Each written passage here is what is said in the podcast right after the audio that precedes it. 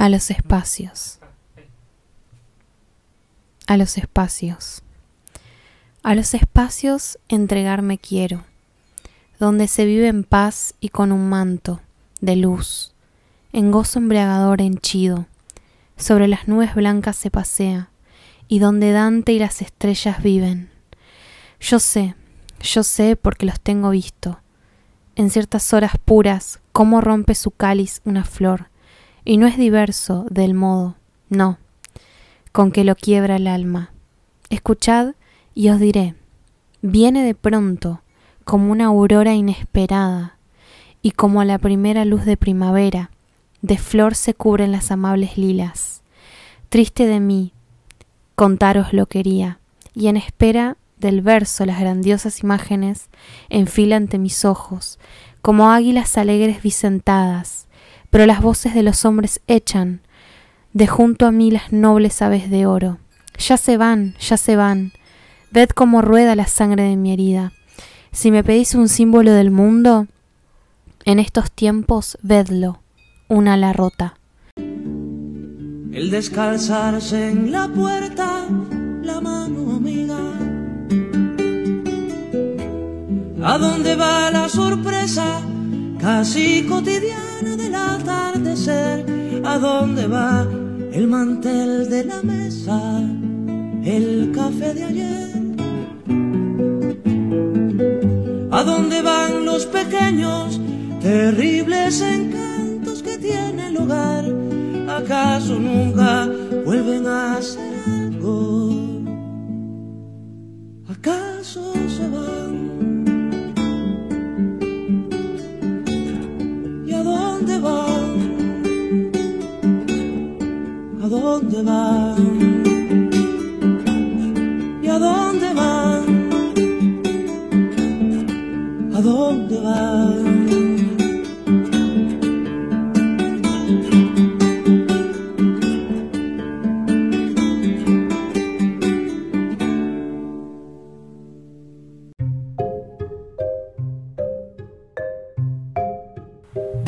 siempre me gustó formar parte de las conversaciones de los adultos, escuchar y después salirles con preguntas, y aunque los temas y las cosas que me inquietan siempre fueron cambiando, las preguntas siempre apuntaban a un mismo lugar.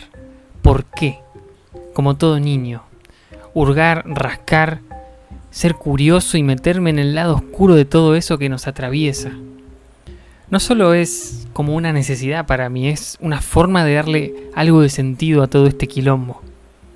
Desde que nací me llenaron de respuestas y cuando maduré la fui cambiando por preguntas. Este podcast tiene un simple objetivo, que sigamos preguntando, para ser un poquito más libres. Yo soy Santi Galeota, bienvenidos a El lado oscuro podcast. y hay algo muy, muy peculiar que es eso que puedo decir, los autores, no sé, por decir Schopenhauer, Nietzsche y todos los de la primera mitad del siglo XX más que nada, tenían como una mm, virginidad, entre comillas, eh, cognitiva, por así decirlo, en el sentido de que no tenían tanta invasión de información. Entonces sus ideas más puras, más, naturales, como que, por así decirlo, estaban más naturales, para la redundancia, y salían como salían. Y sí. obviamente, que tomaban otros autores y otras cosas, pero era más pura la idea. Y era, por eso son, por ejemplo, la de Nietzsche y, o a Schopenhauer, o, o, inclusive Aristóteles o quien sea, y te choca más, o, las frases eran más potentes. Inclusive Maquiavelo, que por ahí era medio, medio malardo, pero vos lees, algo y ¡pum! Y, y, por ahí como que cuando se complejizó demasiado, eh, si bien siguen, siendo, siguen habiendo muchos genios ¿no? que complejizaron, por ejemplo, la filosofía, como que a veces perdí un poco de esa, de esa frescura de, de, bomba, digamos, del, boom que te, que te, golpea, te voltea.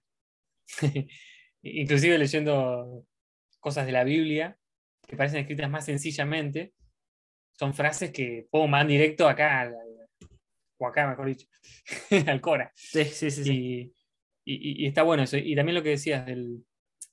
Entonces vos los procesos creativos de alguna manera lo capitalizás por medio de situaciones fuertes, de dolor puede ser, o, Sí, sí, sí, para, para mí el, el proceso, el, el, proceso creativo tiene que ver con caos, siempre, para, para mí. O sea, yo no, yo no puedo entrar, o sea, si todo está en santa paz y como que todo zen, así, este, yo no, me, me, no es que me cueste trabajo, pero es como me siento, ahí sí entro en una comodidad, o sea, es como, por ejemplo, uh, el, el, el, el, para mí incomodarme, por ejemplo, fue invitar a Abner Trejos o sea, cancionero cristiano. Para, y, y, no porque no pensemos igual en muchas cosas, sino porque yo, yo soy muy, en serio, yo soy muy mal teólogo. O sea, yo, yo, de, yo de teología no sé nada. O sea, sé cosas, pero no sé mucho. O sea, a mí la, la, la, la y a mí la teología, por ejemplo, me toca de rebote por, por mis padres y me toca de rebote por mis primos que estuvieron en institutos bíblicos y leí, he leído un par de libros de teología, y, pero honestamente yo no, yo no, no soy teólogo. O sea, para mí la, la, la, la, teología sistemática, que es esta cajita y el 1, el A más B más C y como el 1, 2, 3 del cristianismo, me ayudó mucho a entender cosas, pero al mismo tiempo me ayudó a romper cosas. Entonces, porque tengo esa maldita habilidad de, de, tomar fundamentos y destrozarlos, o sea, decir, bueno, que ya tengo este fundamento y luego que sigue, porque, porque porque el fundamento, por ser fundamento, pues sí sostiene algo, pero ¿qué sostiene, no? Entonces, uh -huh. para mí siempre es caos. Y dada mi personalidad también es caos. O sea, yo tiendo mucho a, no que mi vida sea un caos, porque pues no, pero, pero sí tiendo mucho a esta idea bíblica de, a lo mejor mal, la, la voy a decir mal, pero voy a, voy a utilizar un recurso bíblico para expresar lo que quiero expresar, que es entre sacar lo precioso de lo vil en creatividad a mí me funciona. A mí me mm. funciona en el momento en el que algo no sale bien, en el momento en el que mm. le dejo de hablar a una persona por X o Y. En ese momento, para mí es una señal de, de enderezar como que todo el... Ay, sí. O sea, to, enderezar todo. Las ideas con la... Las ideas la con... Exactamente. Y, y, y, por eso, por eso Diógenes, Parménides, este, Nietzsche, Schopenhauer eh, y casi muchos filósofos del, del, cinismo, Marx, por ejemplo, o sea, muchos, muchos de, una, de la corriente en su momento del cinismo eh, y, y, sobre todo que enfocados mucho a deconstruir, eh, el caos es su mejor aliado y, y, ahí sí el padre santo de la deconstrucción que es Nietzsche, ese es su, su lema, ¿no? Entonces, uh -huh. creo que también, funciona igual. Ajá no sé si te pasó, pero mucha, me, me tocó, eh, yo sé que vos también eras como, ah, el chico, me imagino yo, el chico con el mucho futuro, futuro en El futuro en la iglesia, pastor. ¿no? Claro, sí. exactamente. Y bueno, y cuando uno rompe con eso, de hecho, yo empecé un podcast cristiano y ahora eh, se puede tener un podcast cristiano sin ser cristiano, bueno, no lo sé. Enos aquí. Enos aquí. Enos aquí. Um, pero muchas veces las cosas, personas que me mandaron por Facebook diciéndome cosas y, y, obviamente diciendo resumido, no me gusta la persona que sos o las cosas que decís o en qué te convertiste, fueron mis...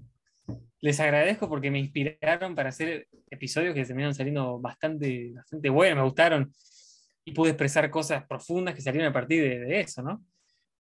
Eh, hay uno que se llama ¿De qué lado estás? Yeah. Y es textual una frase que me dijo una persona por Facebook. Qué difícil. y, eh, entre otras cosas que me puso, ¿no? Y hace poco me volvió a escribir y me, me dio nuevas ideas. y, y, y, nada, eh, y me volvió a decir la misma frase, ¿no? Creo que la tiene ahí. ¿De qué lado está? ¿Qué? ¿Sabes? Y me di... Sí. Per perdón que te interrumpa, pero eh, algo, a, a, mí se me hace algo, algo muy curioso y lo platicaba con Abner.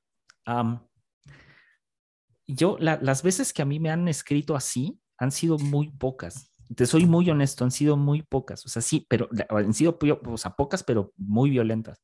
Mm. O sea, eh, pero a, a, por ejemplo, a Abner, a Tom de Teo Cotidiana, a, a un montón que Andy. están en el Andy, le han escrito una cantidad que, que, a veces yo digo, yo quiero tener ese hate, neta, porque, porque, porque los hace, los hace sacar unas cosas que dices, ¿qué onda?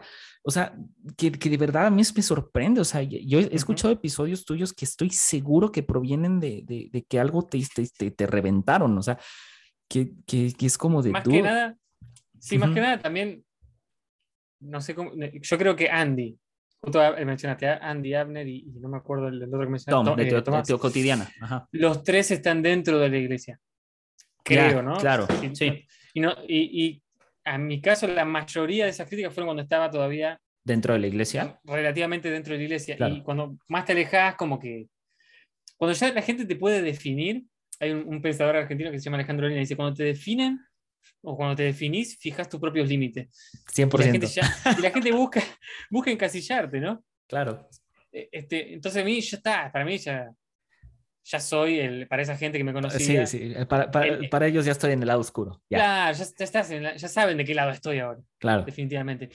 Y eso como que me molesta un poquito porque me gusta, me gusta estar ahí en el, en el- en el medio o jugando, digamos, con, con- con esa ambigüedad. Tú eras, tú, eras, siempre- tú eras en su momento de los apologistas que se ponían a pelear en Facebook, ¿verdad?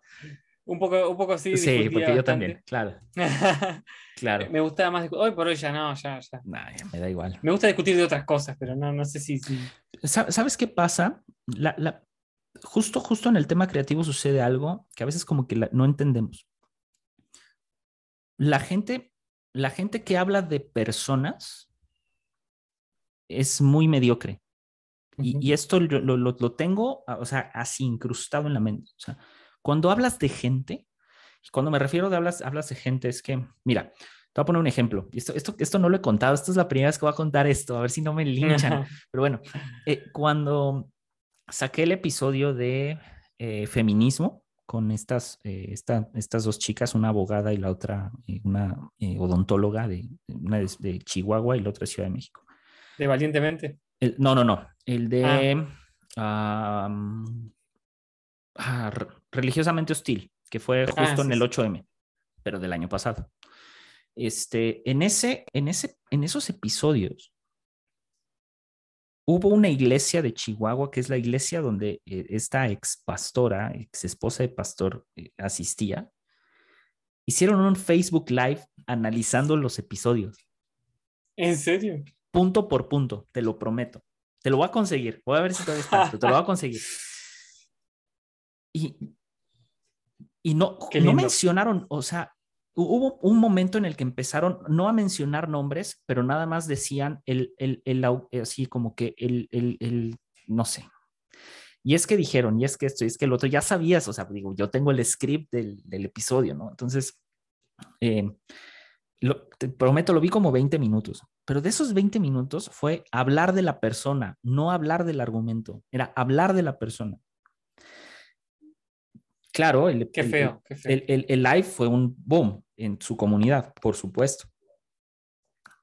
Pero cuando, cuando, cuando yo me di cuenta de que estaban hablando de las personas, no me sentí tan mal. Dije, ah, están hablando de mí. Ok, ah, están hablando de fulanita. Ok, en una de esas sí se les votó mi nombre y se les votó el nombre de la doctora. Uy, Y fue como que, ok, están hablando de personas. Ok, ¿dónde están los puntos? O sea, porque ¿en no pueden debatir las ideas. porque no pueden debatir las ideas. Y eso, me- eso me, me- di- o sea, son de estas veces en las que dices, soy, soy, soy, Ah. ah, o sea, ¿sabes? Entonces, este, suena muy ególatra lo que acabo de decir, pero, eh, pero sí, o sea, sí te ponen un punto. Entonces, para mí, una cosa que sucede con podcasters es que hablamos de personas a veces, indirectamente hablando. Justo con temas muy delicados, hablamos, acostumbramos a hablar de personas. Afortunadamente, en los podcasts cristianos se habla mucho más de ideas. Y eso es una bendición en, el- en toda la extensión de la palabra, no utilizando la palabra no de religiosamente, sino eh, bien utilizada. Me da gusto, me da gusto, por ejemplo, yo, yo escucho mucho a Leo Lozano, a pesar de que mi podcast es evangélico, eh, o sea, escucho mucho a Leo Lozano. Y Leo Lozano me parece muy atinado en algunas de sus percepciones, sobre todo en, en- en su- en- cuando tiene la sección de Me lo dijo un pajarito, ¿no? O sea, en, Me lo dijo un Ah, pajarito me encanta. me encanta Leo Lozano. Me ves como este, este, este, brother se debería dedicar a opinar de tweets, así. Me encanta. De- dentro de su podcast, más rollo cristiano, hay muchas cosas en las que sí, claro, porque Leo Lozano ha encontrado como una línea muy, muy, muy políticamente correcta de decir las cosas y me parece perfecto. Yo no la tengo. Yo soy muy violento para decir las cosas. Entonces, pero por ejemplo, eh, eh, eh, afortunadamente se abrió la mesa entre nosotros a debatir ideas, no a debatir personas, lo cual me parece un gran avance porque la mayoría de, podcasters hablan de personas, hablan de sucesos de personas, hablan, y eso es como que tú, no, no, no, a ver, a ver, a ver, ya. Y, justo con, lo de Will Smith ah, en los Oscars pasó. Todo el mundo estaba hablando de Will Smith de que si estuvo bien, de que si estuvo mal, de que si lo debían de cancelar, de que si no lo debían de cancelar. Odio la cultura de cancelación por muchos, muchas razones, pero y, fue como de, de, espérate, a Chris Rock se le calentó el hocico, a él se le calentó la cabeza. La violencia jamás es la respuesta. Por supuesto que jamás es la respuesta. Él puso un límite y para él en ese momento era la manera de poner límites. ¿Es la manera correcta? No.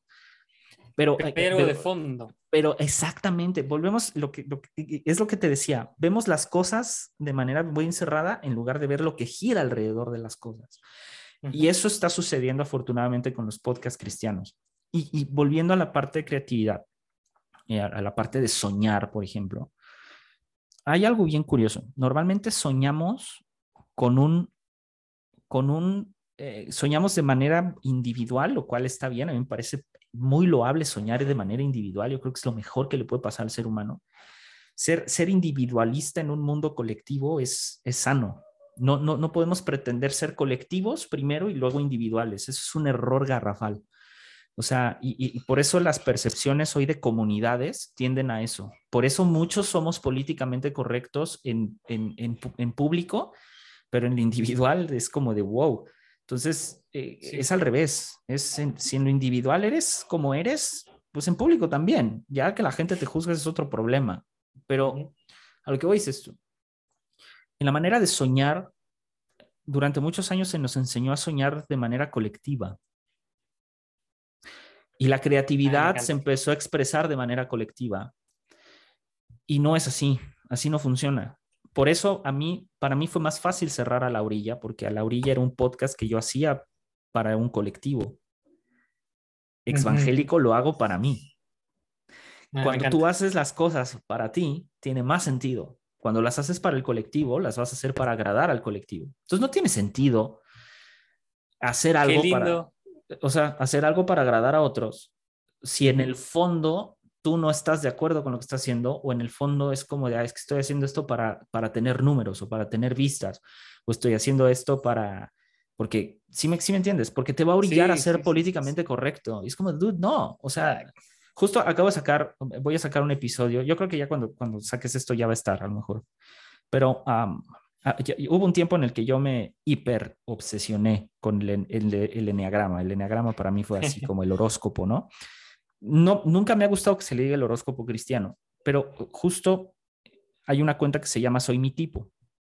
Esa cuenta de Instagram de Soy mi tipo, quien está detrás es un amigo que yo conozco desde que está estudiando en Puebla, se llama er-, Eric, eh, Eric Bravo, a quien le mando un saludo, seguramente ha de escuchar esto. Eh, y Eric le dijo, oye, te invito al podcast, vamos a hablar del enneagrama. Y fue como de, ok. Él tenía un podcast además del enneagrama. y, y fue, vamos a hablar como que del enneagrama.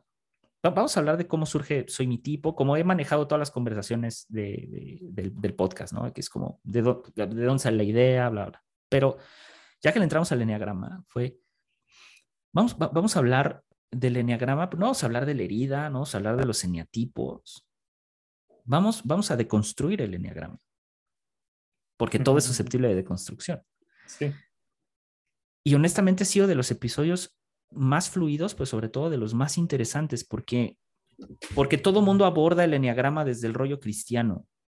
Han abordado el enneagrama de, tú, desde, desde el lado de tus servidores y desde el lado de tú como pastor. El propósito. Del propósito. No, no, no, no. El enneagrama no está hecho para cristianos. O sea, no. Los cristianos lo pusimos, se puso de moda por los cristianos, pero el enneagrama es una herramienta en psicología y en psicoanálisis que se viene usando desde hace años. Entonces, como vamos a agarrarlo como herramienta. Además, él ya es un cristiano hiper deconstruidísimo. Y este, y vamos a hablar serio de esto. O sea, porque es interesante hablar de estas posturas. Ahorita estoy, estoy cuadrando también unos episodios con una amiga que es instructora profesional hiper fregona en Alemania que da yoga kundalini y quiero que nos explique la filosofía del yoga. O sea, es como de, a ver, vente, Y vamos a hablar del yoga, pero serio. No vamos a hablar del yoga de se te van a meter demonios y no, no, no vamos a hablar serio. Lo mismo, lo mismo con la astrología, eh, desde un punto de vista filosófico, se le puede sacar un montón de cosas. Claro. Más que interesantes. Entonces, vuelvo a, vuelvo a la parte que te decía. Cuando hacemos podcast por, por, por hacer comunidad, la estamos regando. La comunidad se genera desde el individuo, no al revés. Lo mismo es con creatividad. Creatividad se genera desde el individuo. Las bandas de rock por eso son, por eso son bandas, porque son integrantes, son individuos opinando en torno a, algo artístico. En los Beatles, tengo uno, uno de mis tíos dice que los Beatles era John Lennon y tres chicharroneros más. Porque John, porque John Lennon es el, el prócer de las canciones más fregonas de los Beatles. Claro, Paul McCartney tiene su, su y George Harrison también, Ringo Starr es, como, es, el, es el alma. Sí, ya, Ringo Starr es como un peluche tocando ahí la batería, pero, pero, pero, pero cada uno hizo una, una, gran parte en los Beatles. ¿no? Los Beatles no serían, los Beatles no serían sin los individuos, pero los Beatles no serían nada sin la individualidad del concepto de John Lennon. O sea, hay más playeras de John Lennon, hay más pósters de John Lennon, hay más historia de John Lennon que de Paul McCartney. Paul McCartney sigue vigente en la música, claro, lo mismo sucede con los the Rolling Stones. Los, Rolling Stones, el, el, el, individuo que caracteriza los, la característica central de los Rolling es, es Mick Jagger. Entonces, volvemos a lo mismo. No es, no es que los, los, procesos, los procesos creativos y los, los sueños no puedan ser colectivos, pero si los sueños y los procesos creativos no surgen desde el individuo, muy difícilmente vas a poder o vamos a poder crear comunidades, como les llaman, o vamos a poder crear un colectivo de pensamiento. Entonces, volvemos, uh, lo voy a poner un ejemplo con la, la, de construcción, en, en, materia de podcast de, de construcción, que creo que ahorita ya somos más, pero, pero, pero hay, ya sabemos y ya tenemos identificados quiénes son. Ya sabemos que estos podcasters de, de construcción son Andrés Marín, El lado oscuro con Santi, David López, o sea, ya, ya Ariel también, Jacob, o sea, ya, ya, ya, ya, ya estamos hipercatalogados, ya estamos hasta cerrados, o sea, ya, es como, este es el gremio, este es el, el, el la, deconstrucción. Ahorita se, se, añadió, por ejemplo, fuera del redil, eh, que tengo ahí un episodio pendiente con ella. Eh, entonces, ese es a lo que voy, o sea, de individuos surge este colectivo, de, la, de las percepciones individuales, de la creatividad individual, entonces surgen episodios como este, surgen episodios como muchos otros, ¿no? Donde tú has estado, yo he estado y sale la conversación, pero más o menos por ahí. Y, y también, buen punto para, para, para los que están en estos procesos creativos, ¿no? Personificar lo que estás haciendo es importante porque no estamos haciendo una empresa, digamos, ¿no? no es que estás fabricando zapatillas o fabricando electrodomésticos. Claro. Estás creando contenido y contenido personal, digamos. Claro. Como vos en tu caso, evangélico, sos vos. O sea, el, el, con todo lo que sale de eso, sos vos. Los Beatles era ponerle John Lennon, claro. lo que él representaba como artista, digamos. Sea que hagas música, ahora con la banda que, que estamos haciendo con mis amigos, yo sé que yo tengo que llevar, eh, tenemos que generar un clima, llevar un carácter, una, personificarlo, digamos. Y lo mismo pasa cuando, cuando creamos contenido y lo que decías vos, cuando estás bajo expectativas de una comunidad, que creo que le pasa, no, no vamos a decir nombres, pero a, los pastores, sí. Sí, a los pastores relevantes, más que nada, les pasa que, que tienen que, ¿cómo decirlo?, dar una performance y Qué lindo es dejar de caretearla. es, es, es, la ansiedad de siempre dar un home run. Es, es, es o sea, de que mi predicación siempre tiene que ser un home run. No manches, ¿cómo crees? No. lo que decías justo, justo pasó, justo, eh, eh, digo, eh, en el, en el grupo de podcasters, en el grupo de WhatsApp, había gente que no sabía cómo me llamaba y era como de, ah, exangélico, exangélico, y no sabían cómo me llamaba. Eso es, un, es, es, es una, eso sí, hiper hashtag goals cañón, porque es como si te, si, si te conocen, o sea, si ya te conocen por el nombre de lo que estás haciendo y no por tu persona, quiere decir que lo que estás haciendo ya trascendió tu individualidad de alguna manera y se convirtió en, en, algo más. Eso es, ese es el chiste. Me preguntabas acerca de, eh, hace rato, de, de qué significa generar contenido. Sí. Esa es una onda. Tengo un libro aquí. Ah, Dios mío, no lo tengo. Luego te lo busco. Lo escribe, um, se llama Million Dollar Coach.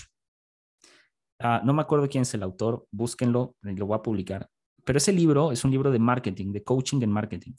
Venís tirando un montón de libros, así que después los ponemos a... Sí, te, te, los paso para que los pongas en la descripción. Pero en, en, ese libro de Million Dollar Coach, yo sé que a muchos les odian el coaching, pero el coaching bien aplicado tiene razón de ser. En ese libro de Million Dollar Coach, tienen un tiene, tiene, tiene, tiene, tiene, una estructura de tres pasos y de cómo generar eh, y el interés en tres pasos. El primer paso es, no es lo que yo tengo, lo necesitas. No, es esto es lo que hay. Y ahí está. Porque muchos es, lo, eh, eh, aplicamos la de Steve Jobs, de, de, tú no sabes que necesitas esto hasta que sepas que lo necesitas. Y esta ha sido la bandera, ese, ese mensaje ha sido la bandera del cristianismo durante muchos años. Tú no sabes qué es esto, pero sabes que lo necesitas. Eso es predicar, eso es proselitismo, eso es oferta, demanda, eso es marketing invasivo. Lo que propone Million Dollar Coach es al revés, es esto es lo que hay. Y si te gusta, bienvenido. Y si no, llégale.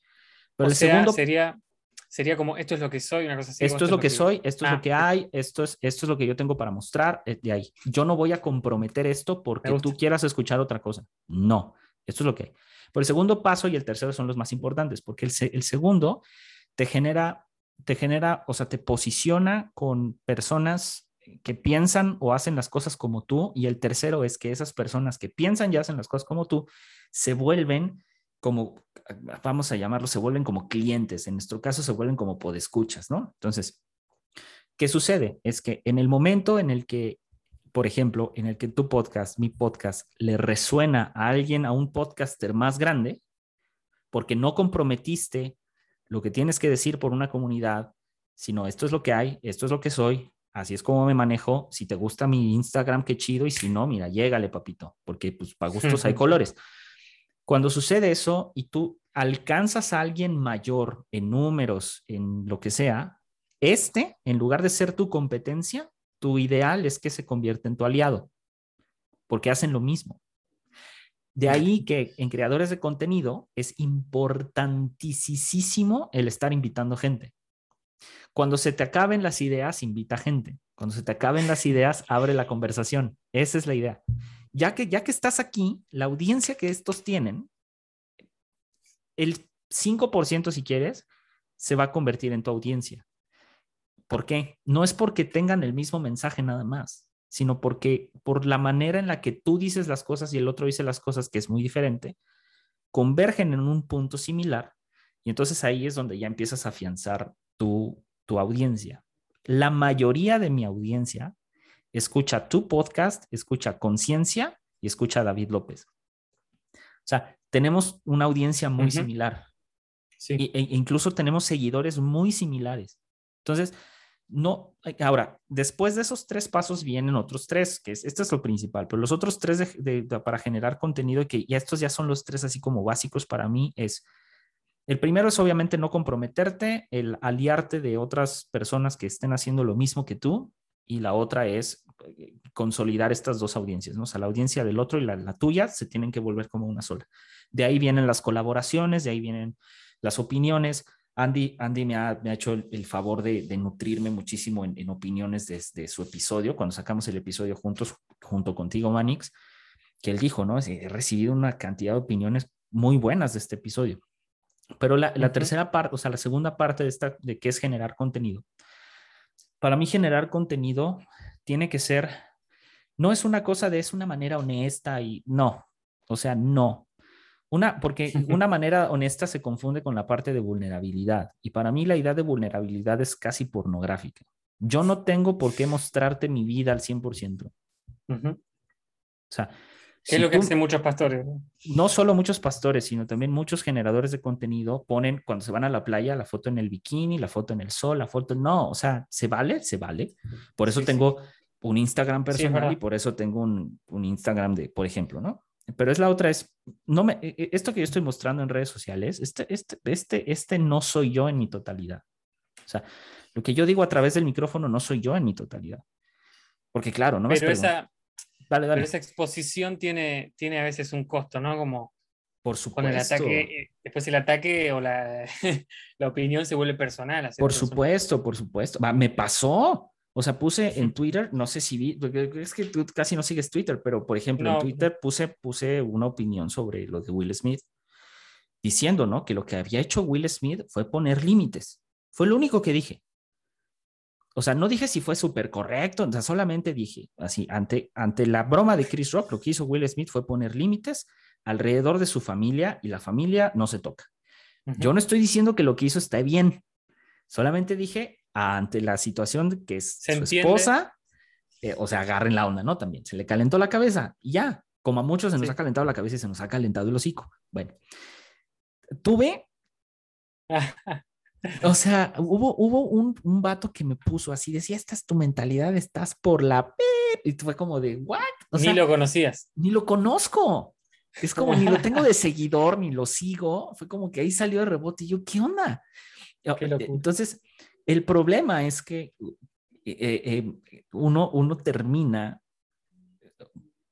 Lo fácil hubiera, hubiera, hubiera, hubiera sido ceder y quitarlo en el momento. Pero como me encanta ver el mundo arder, dije que se quede. Entonces, el problema hoy en día es ese. El problema hoy en día es ese. Va a haber gente que te va a decir en su momento y dependiendo de qué tanta influencia tengas, pues muérete, ¿no? O sea, cállate y muérete, y que ta, ta, ta. Y pues claro, pero te lo está diciendo alguien que no conoces. Ahora, ¿qué sucede hoy en día justo con creadores de contenido? Lo que pasa es que entre, entre lo que resulta políticamente correcto y lo que no, viene estos tres puntos. Los tres puntos es, ya, ya, ya, ya que ya, ya está como más o menos delimitada tu audiencia, el problema de muchos es que es la captividad, es decir, tengo que cautivar, ahora yo tengo que cautivarlos y ahí es donde viene la ansiedad de generar un home run siempre decir, ah, necesito un episodio, en mi caso, que la por ejemplo, evangélico, vamos a poner así. No sé, voy a hacer un episodio con Joe Luman, ¿no? Que es una de las próceres de la evangelización en Estados Unidos. ¿Sabes, ¿Sabes qué día me va a pelar esa mujer? O sea, el día que, me, que, que le, le, le, puse, le puse una respuesta a uno de sus twitters hablando, estaba cerca del coronavirus y no sé qué, y sacó un clip de una prédica que hablaba de, nada más decía corona, y le puse en español, ni siquiera en inglés y que ella es, ella es colombiana, pero se lo puse en español. Le puse la única corona que necesito es esta y le mandé una foto de una cerveza con corona, de una cerveza corona. Y fue, o sea, literalmente me dijo, no manches, es la mejor respuesta que me han dado. Y en el, y ese momento a lo mejor era el momento de decir, la voy a invitar al podcast. Ya te cachó. Claro, pero no, pero ¿sabes qué fue? No. ¿Por qué? Porque no necesito siempre generar ese home run. Cuando te quitas la ansiedad de generar home runs, o sea, que generar así episodios épicos o lo que sea, cuando te quitas esa ansiedad, fluyen mejor las ideas. O sea, fluye, fluye mejor los episodios, fluye mejor lo que tienes que decir. Y la otra es, no se trata de cautivar una audiencia. No se trata de, por lo menos para mí, el, el crear contenido no se trata de incluso de generar audiencia. Me decía Andrés Marín cuando, cuando hice el cambio de mi perfil personal al perfil, eh, o sea, de, quitar evangélico de mi Instagram personal y mandarlo a otra página, él me dijo, no, a ver si recuperas los mismos seguidores. Y le dije, es que ese no es el chiste. Para mí ya es el chiste de separar. O sea, es, eh, de quieren seguir en la personal, adelante, pero si nada más quieren seguir la del podcast, pues adelante, porque se empezó a mezclar y dije, no, manches, no puedo estar así. Entonces, para mí es, es fundamental que la creación de contenido no tienda a cautivar. La, la, creación de contenido lo que tiene que hacer es entretener, es aportar, es sumar, es y ya. No puede ser esta ociosidad de, ay, mi publicación nada más tiene dos likes, le vamos a dar promoción. Claro, hay herramientas válidas como pagar promoción en Instagram. Yo no digo que no se use, al contrario, yo las he usado. O sea, pero la verdad es que el 80%, 70% de mis seguidores han llegado por tu podcast, por el de David López y por el de Andy. Entonces, en este libro de A Million Dollar Coach, lo que te enseñan es básicamente es cómo, cómo, cómo estos engranajes se mueven al mismo tiempo. De ahí que, por ejemplo, ahorita en el, en el, con el podcast de Cancionero, eh, que, hubo gente de Cancionero que me empezó a seguir lo cual agradezco muchísimo, pero la verdad es que el podcast de Cancionero no fue por seguidores, el podcast con Cancionero es porque yo tengo que platicar con este brother, o sea, es a mí lo que me mueve no son sus seguidores, lo que me mueve es lo que él tiene que decir, es que tiene que aportar a mi audiencia y claro que tiene un chorro que aportar, lo mismo con otros, insisto, cada vez que yo planeo un episodio con alguien, no es nada más de, de, ay, pues a quién será bueno invitar, ¿no? Y que de pronto esté pasando por ahí David López en mi WhatsApp, y es como que hay 20, no. Justo en el último episodio que tengo con David López es, vato, tú sabes más de teología, tú sabes de esto, vamos a hablar de esto. Va, va. Y si no, jala, pues no jaló. O sea, si tiene pocos, pocas, pocas reproducciones o no, ese no es el chiste. El chiste para mí ya ahorita de, insisto, de, de crear contenido es ver si lo que yo tengo que decir puede aportar a alguien. Y nada más. Si aporta, Me encanta. ya estuvo. Me encanta. Sí, yo también, cuando arranqué y durante una buena parte, como que eso de, ah, voy a traer a... Es como, como los equipos de fútbol. voy a fichar a tal jugador. voy a, Venimos a traer hablar de fútbol. y cuando, no sé, había invitado a varios relativamente conocidos acá, del mundo evangélico, por supuesto. Y, y cuando invité a, a Yesaya también, como que, como que tenía ganas de, ah, a ver, traje a este o esto, el otro. Y después me, me chupó un huevo, me valió madre, como dicen ustedes. Y, y- y me- me- cuando me enfoqué en, en el contenido Ujú. y en personificarlo, digamos, creo que ahí salieron las, las mejores cosas. Está- lo disfruté más yo y creo que lo disfrutó más eh, las personas que, que querían Sí. escuchar. ¿Y sabes qué otra es? Es, es, es como súper esencial, es aprender, aprenderle a otros. No importa que no sean del mismo nivel de producción. Por ejemplo, eh, de ti aprendí algo, y te lo digo en serio, aprendí algo brutal de, de, de tu podcast. Me encanta que en tu, en, tus, en tu inicio y en tu final de podcast pongas música de todo tipo. Me encanta. Ah, estuviste poniendo. Me Eh, encanta, me, encanta que, me encanta que pongas, que pongas reggae. O sea, eso me gustó muchísimo. Dije, es que, porque da una sensación de que quieres, de que quieres dejar correr la pista, ¿me entiendes? O sea, es como, ah, o sea, está rico, o sea, está rico que termine el episodio y termine como con música. No lo hago en el mío, porque el mío es, en Exvangélico es caótico para hacerlo. El chiste es que, que- que por- precisamente por eso le puse una, justo en las ediciones últimas le puse o sea, una música así de, de- sí, sí, o sea, Dark. sí, muy dark y muy electrónica y muy de, de- pero al- en, en malditas preguntas humanas se me hizo una joya hacerlo.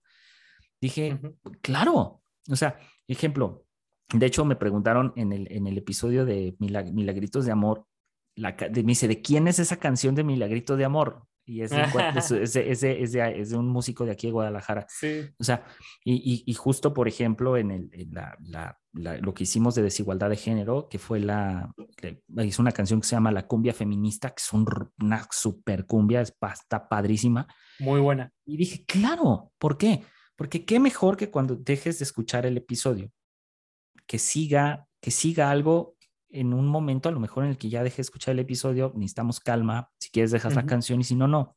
Y obviamente pones un extracto de la canción, pero eso lo aprendí de ti. Por ejemplo, aprendí de otros podcasters que siempre es súper importante, o sea, dar la bienvenida al podcast. O sea, antes no lo hacía y de pronto ya se convirtió en, hola, o sea, ¿qué tal amigos? ¿Cómo están? Bienvenidos a su podcast. Y eso lo saqué, por ejemplo, de Roberto Martínez. Roberto Martínez es un crack en México de hacer podcast, es uno de los podcasts más escuchados en México.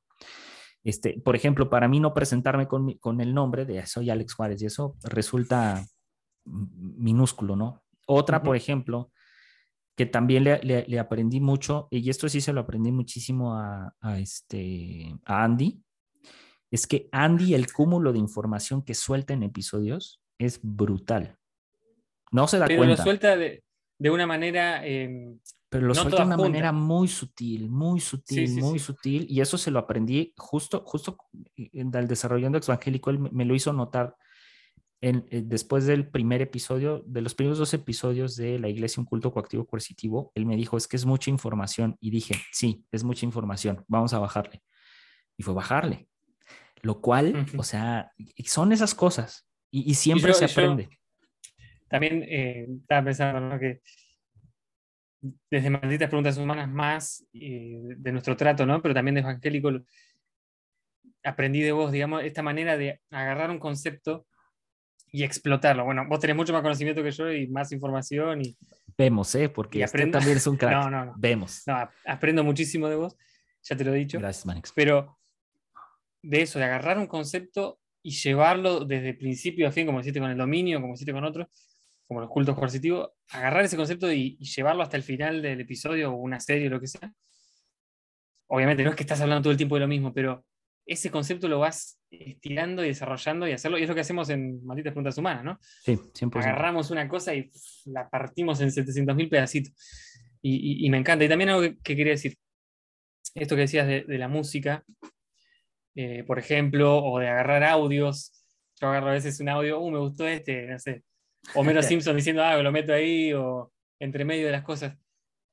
Y, y arranqué a hacer ese tipo de cosas de- de- desde el, no sé, el episodio 10, ponele, y experimentar con formatos fue una de las cosas que más enriqueció. Algunos episodios de, de- de cierto formato, es decir, esto salió medio raro, esta parte está medio fea, pero lo vas perfeccionando y cada vez vas siendo un poquito mejor. Y vas viendo, che, esto no, no quedó muy bueno. Mejor voy a probar con otro formato. Y además es más divertido, ¿no? Como ir probando nuevas formas. eh, y mismo aprendiendo a hacer eh, charlas, entrevistas, cómo llevar la conversación más amena, etcétera, Sí. que todavía me cuesta eso un montón. Vemos. Pero lo vamos, lo aprendiendo. Ah, No, no, de, a veces me trago mucho. Pero bueno, es, es aprendizaje. Lo mismo, nada que ver, ¿no? Pero el otro día mi hermano, me- yo le decía sobre otro tema, que yo le decía que perdí amigos en mi época muy religiosa, perdí amigos del colegio porque yo era tan pesado. Soy intenso ahora y cuando era religioso era intenso con lo religioso. Y, y era tan pesado y a veces no le quería hablar y le quería decir esto, que la iglesia, que Jesús, que no sé qué, que perdí amigos, ¿no? Que después no pude, ya está, ya pasó el tiempo y no pude recuperar esas amistades. Y que, y que un poco eh, es lo mismo, ¿no? Uno aprende. Él me decía, bueno, pero la- uno no nace sabiendo todas las cosas. Dice, eso lo aprendiste y no lo vas a, ya no lo vas a repetir, probablemente. Lo mismo pasa con, con todos los procesos creativos, con los procesos de la vida. Cuando uno no nace sabiendo las cosas. Vos decías de, de momentos que pasaste de dolor o cosas que, o años que vos decías los años de la iglesia como años perdidos. No, no sé si son años perdidos. Simplemente uno no nace sabiendo todo. Entonces va aprendiendo y a partir de ahora va avanzando nuevas etapas, ¿no? claro. Y bueno, lo mismo pasa con los podcasts y con los procesos creativos. y Oye, re- re- regresando a, a algo, algo, algo que, vaya, lo citamos al principio, de los sueños. sí, Am, que, que si, si hay algo como que sí me gustaría decir acerca de esto en relación a creación de contenido y de, de más cosas, ¿no? Yo sé que en una era como esta, como que crear contenido es como el sueño ideal de las personas, como que vivir detrás de un micrófono, detrás de una cámara, es como de, puede aparentar como que este es un sueño, ¿no? Lo que a mí me ha tocado es que los, en ese sentido, los, los, los sueños y la capacidad creativa no se determinan únicamente en lo que haces o lo que logras, ujú, porque eso es muy reduccionista. O sea, e- este es justo, es que justo este es el problema de, de esta generación y de las generaciones que vienen. O sea, que los sueños se han convertido como en una meta. Y no Sí. es así. La, la- la- la vida no transcurre en soñar. Tampoco es que la vida sea puro hacer.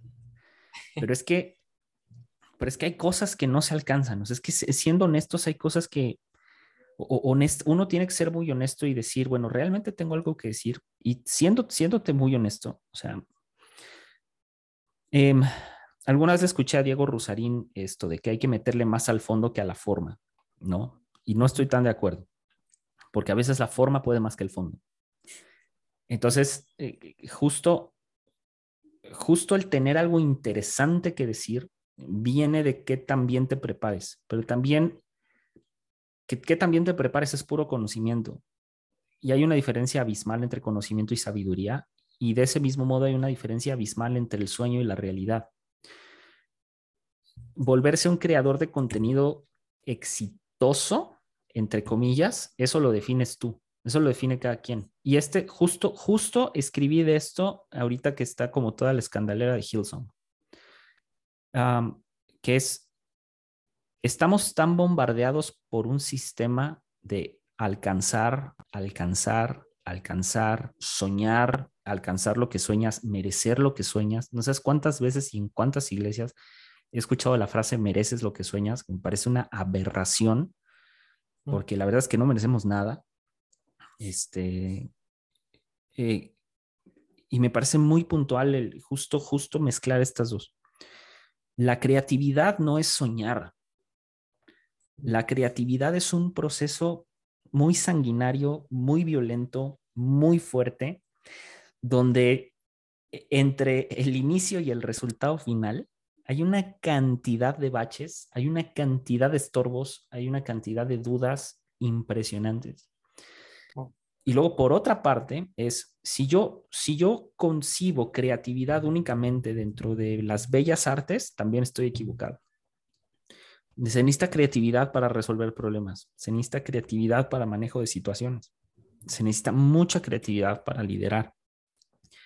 Volviendo al punto de Hilson, es que lo que sucede con Hilson es que hay un sistema alrededor de estos, estos liderazgos de iglesia, estos liderazgos cristianos, que tiende justo a eso, que tiende justo a que el sueño de Dios, el sueño de Dios y el soñar y el soñar y el soñar, y que todo sea creativo y que todo sea liderar y que todo sea...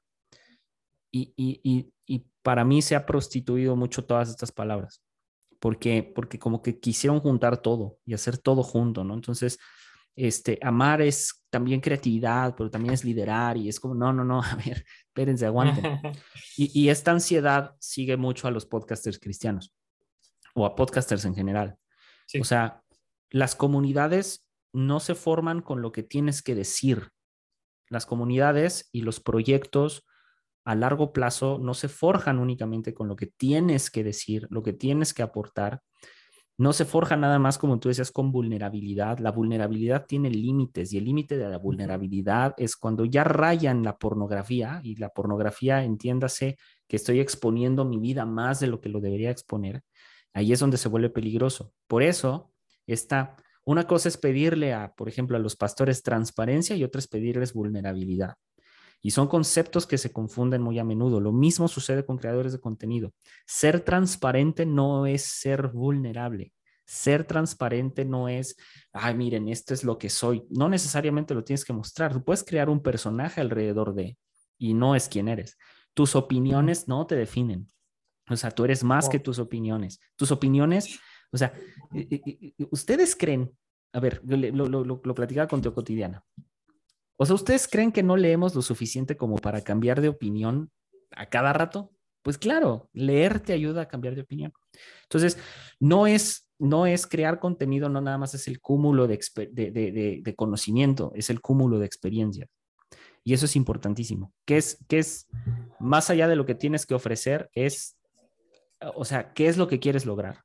Y si el sueño, que en mi caso no es así, yo no pienso vivir de esto, yo no vivo de esto y creo que tú tampoco, bro. Así en algún punto se da, qué padre que se dé. Que, que, pero el punto nunca ha sido ese. Entonces, para podcasters que nos estén escuchando, que definan primero qué es lo que quieren. Para mí, insisto, exangélico y malditas preguntas humanas, para mí es más terapéutico que una cosa de fama, ¿no? Y, y- y- la, y la fama vemos, o sea, también no es como que podcasters famosos, es como de neta, o sea, ah, no sé, o sea, es gente que habla en un micrófono, o sea, es como de no sé qué tan famoso puedo ser por hablar en un micrófono, pero está bien. Entonces, no sé, por ahí va. Yo creo que, yo creo que hay que aprender a, a separar bien, bien esas cosas y los que están creando contenido, los que quieren crear contenido, es vean en dónde sí les funciona. A lo mejor podcast no les funciona y TikTok sí, entonces denle a TikTok, o a lo mejor les funciona más escribir que hablar, micrófono, ilustrar, hay para todos. Entonces, nomás es definir qué rayos quieres hacer. Me encantó, me encantó todo lo que dijiste. Y, y para cerrar, justo, justo creo que es un poco eso, ¿no? El, el objetivo de crear, como dice Nietzsche, que somos creadores, a crear creadores, dice el Zaratustra. Y, no se trata de- de crear para ser famosos, que es lo que nos vendió el modelo actual. Nos, pues, nos vendieron todo el mundo, pues, pero Sí, productivista, ¿no? Y, y súper mercantilista, que tenemos que hasta mercantilizar. maldito capitalismo sensual. Maldito capitalismo. Mercantilizamos y prostituimos nuestros sueños un poco. Sí. Y si tu sueño te lleva, o tus procesos creativos, tu- lo que quieres hacer te lleva a ser famoso, perfecto. Y si no, no pasa por ahí. Claro. Justo el otro día me vino una frase medio, pedorra, pero bueno, a mí me gustó en el momento. Estábamos haciendo un asado ahí en el fuego. Le dije a mi hermano, eh, che, la vida es un poco así, ¿no? Le digo, como ese carbón, te vas quemando y, en un momento estás en el fuego y en un momento te vas a, te vas a terminar de consumir. Te moriste, vas, pasaste a otra, otra cosa, a otro plano. Y, mientras tanto, mientras, la clave es mientras tanto estar consumiéndote y estar viviendo la vida. Y parte de vivir la vida es eso, expresar ese lado nuestro que nos dice que queremos hacer cosas. El ser humano crea cosas y hace cosas y entra en estos procesos. Así que creo que fue un episodio más sentipensante que, que otra cosa. no sabía Pero- por dónde ibas a llevar, pues vas. Pero me encantó, bro, y, y gracias, No, Hombre, gracias. gracias por coparte y, y por estar acá en este cumpleaños del podcast. Además, voy a decir, es el, es el cumpleaños de, del ex perro. Le mando un saludo al perro de. Es el perro de mi suegra, Ah, ok. que, que- que le tenemos mucho cariño. Y le mando un saludo si está escuchando. Pues felices dos años ya de podcast. dos años, dos Felices- años del lado. Felices oscuro. dos años. Creo que yo ya voy para el año de Exangélico, si no me equivoco. Tengo Justo decías eso de, de la música dark. Y a mí me costó mucho que. Porque el lado oscuro. Y, y la verdad que yo no soy tan dark. me gustaría hacerlo, pero soy, soy muy alegre a veces, ¿viste? Y mando música alegre, pero bueno. Pero tiene sentido, la- tiene sentido. es, es equilibrio y eso está muy bueno. sí, Es sí, sí. equilibrio, es equilibrio. Bueno, bro, Ah, amigo, gracias. Ha sido un placer. te quiero, amigo. Te un quiero. amigo. abrazo grande. Chao, queridos, y nos vemos en la que viene. Dale, dale.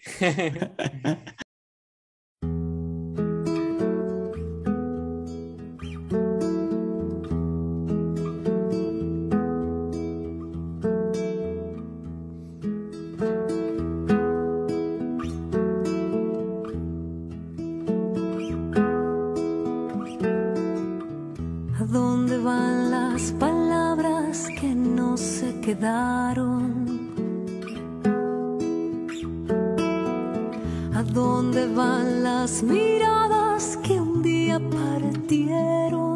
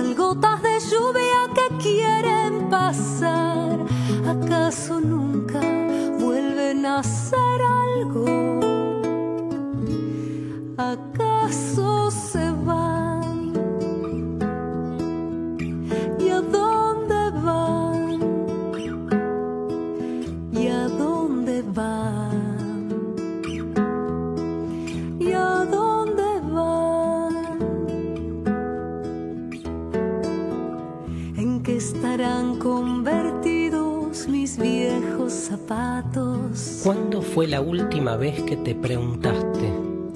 ¿A dónde fueron a dar tantas hojas de un árbol? No buscando respuestas, ni certezas, ni verdades. ¿Por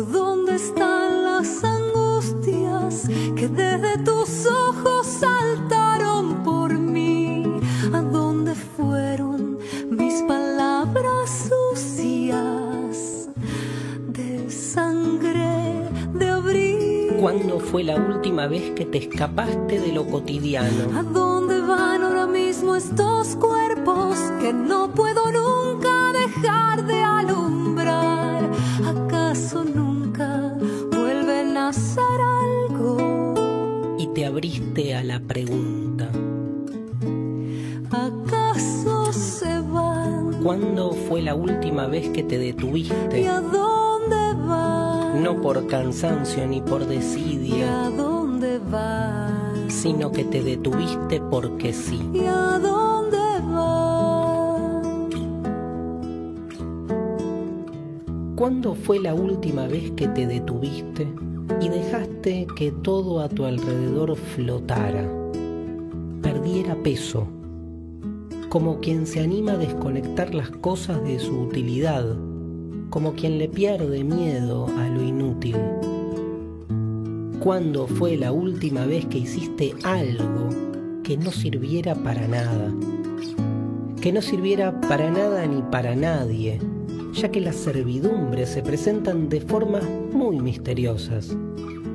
Algo que no fuese pensado desde la ganancia, el interés o el egoísmo. ¿Cuándo fue la última vez que hiciste algo porque sí?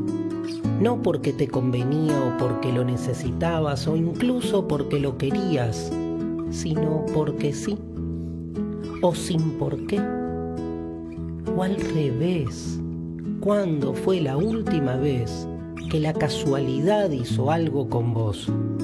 no algo productivo ni profundo, ni siquiera algo en sentido estricto, sino algo inesperado, inédito, algo que interrumpa, algo imposible.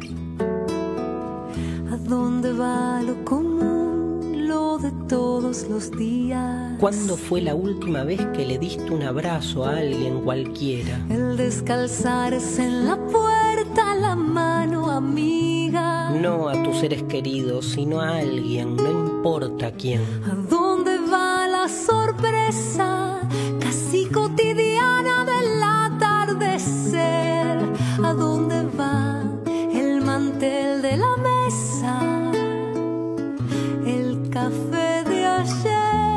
¿Cuándo fue la última vez que diste algo?